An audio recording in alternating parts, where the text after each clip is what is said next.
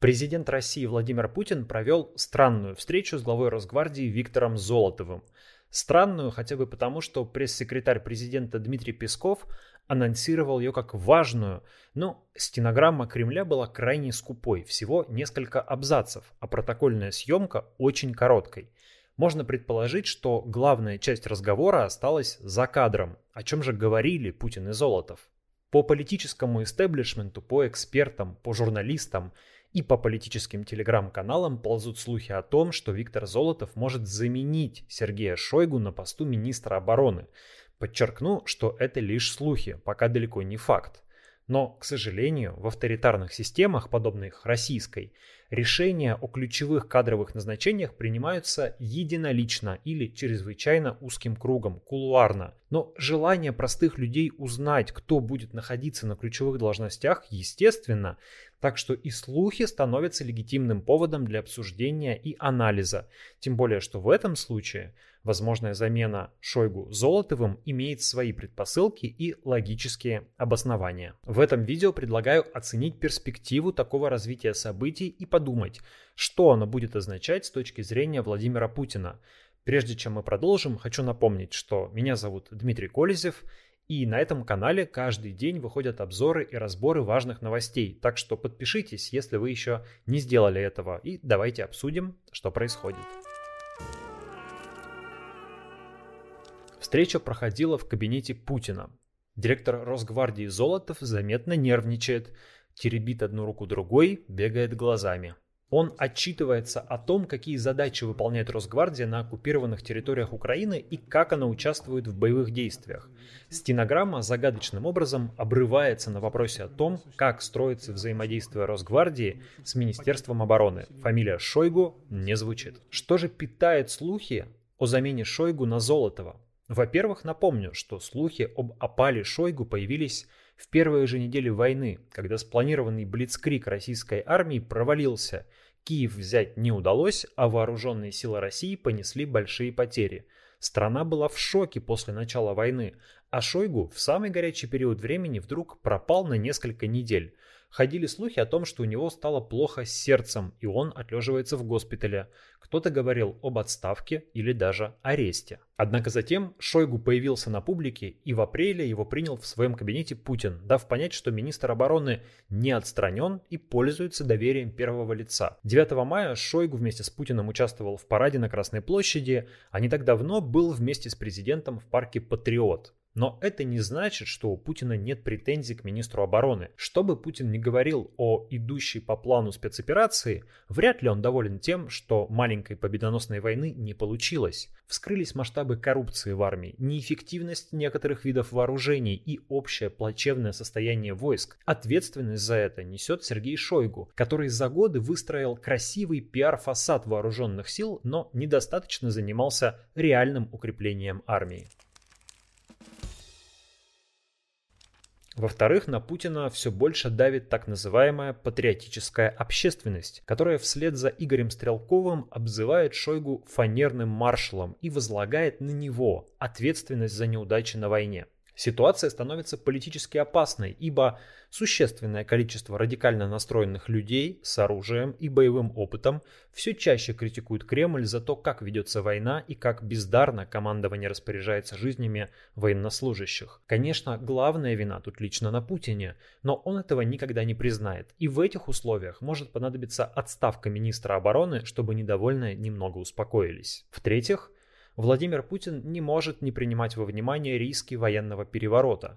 Слухи о заговоре военных против Путина ходили в первые недели войны, и вряд ли случайно, что тогда Путин стал крайне редко появляться на публике, остерегался массовых мероприятий и даже солдат почетного караула со штыками на винтовках убирали от него подальше.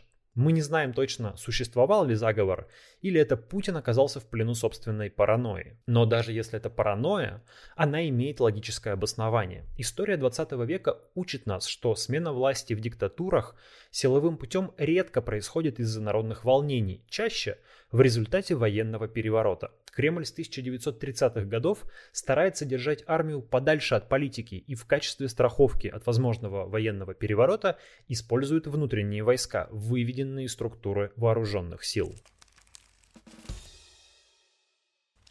Собственно, эти войска сегодня называются Росгвардией, и их возглавляет Виктор Золотов, лично преданный Владимиру Путину человек, который знаком с президентом еще со времен работы у Собчака. Кто забыл, напомню, что в 1991 году КГБшник Золотов был на стороне демократов и охранял Ельцина, когда тот выступал с бронетанка у Белого дома. В 90-е годы Золотов работал в фирме предпринимателя Романа Цепова, которая осуществляла охрану первых лиц Санкт-Петербурга, включая и Владимира Путина. Цепов умер от отравления в 2004 году, а Золотов верно служил Путину и, начиная с 2000-го, 13 лет возглавлял личную охрану президента. Потом Путин доверил ему командование Росгвардией, силой, которая используется для подавления политических протестов и охраняет личную власть Путина. Это один из самых преданных Путину силовиков – Именно в Росгвардию формально включены и чеченские спецподразделения, а Рамзан Кадыров, как генерал-лейтенант Росгвардии, также формально подчинен Золотову. Конечно, Золотов в реальности не командует Кадыровым, но является кем-то вроде его куратора от Путина. Важная роль в современной России. Лояльность Путину Главное качество, которое обеспечивает Золотову его место во властной иерархии. Ни разу не слышал, чтобы кто-то отзывался о нем как об умном, талантливом или честном руководителе. Наоборот, обычно говорят о незамысловатости и грубости Золотова, а в его ведомстве процветает коррупция, что доказывают многочисленные уголовные дела. Но это просто очень верный Путину человек, а с годами Путин все чаще ставил личную лояльность подчиненных выше их компетентности. С Шойгу совсем другая история – он обязан карьерой и положением вовсе не Путину. Он пришел в политику до Путина. Его взлет пришелся на ельцинские годы, когда Шойгу возглавлял Министерство чрезвычайных ситуаций и пользовался большим доверием граждан. Шойгу был одним из первых лиц партии «Единство», из которой затем выросла «Единая Россия», и его поставили в первую тройку единства именно из-за его популярности. Конечно, потом Шойгу полностью встроился в путинский режим, сблизился с Путиным и, судя по их совместным отпускам, стал одним из конфидентов президента. Однако при этом, в отличие от того же Золотова или любого другого силовика, он сохраняет личную известность, имеет собственный рейтинг и по-прежнему является сравнительно популярным политиком среди консервативно настроенных избирателей. По данным в ЦИОМ, в июле этого года рейтинг Шойгу в открытом опросе составлял 18%, а Путина 39%.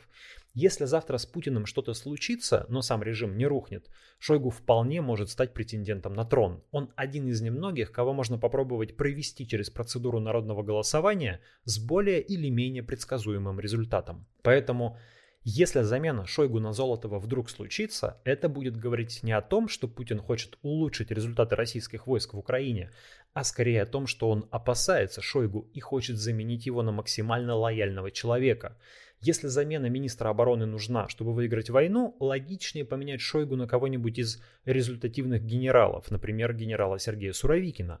Но это был бы еще более опасный для Путина шаг, потому что Суровикин тоже не является близким доверенным лицом Путина, да еще и пользуется большой поддержкой в войсках, как боевой генерал. Но, повторюсь, мы находимся в области предположений. Не факт, что кадровая замена вообще случится – Конечно, у Путина и Золотова есть и другие поводы для общения, например, обеспечение долгосрочной оккупации украинских территорий, что могут поручить Росгвардии, и Золотов тогда может получить дополнительный статус этакого гауляйтера Восточной Украины. Буду следить за событиями и расскажу о них в следующих выпусках. Меня зовут Дмитрий Колезев. На этом канале каждый день выходят разборы и обзоры важных новостей. Подписывайтесь, чтобы не пропустить новые видео. Поставьте лайк этому ролику, если он вам понравился. И поддерживайте проект подписками на Патреоне и на Бусти. Поддерживайте разовыми донатами, ссылки будут в описании. Оформляйте спонсорство на YouTube или используйте функцию «Супер спасибо», кнопочка где-то вот под видео. На сегодня это все. Пока.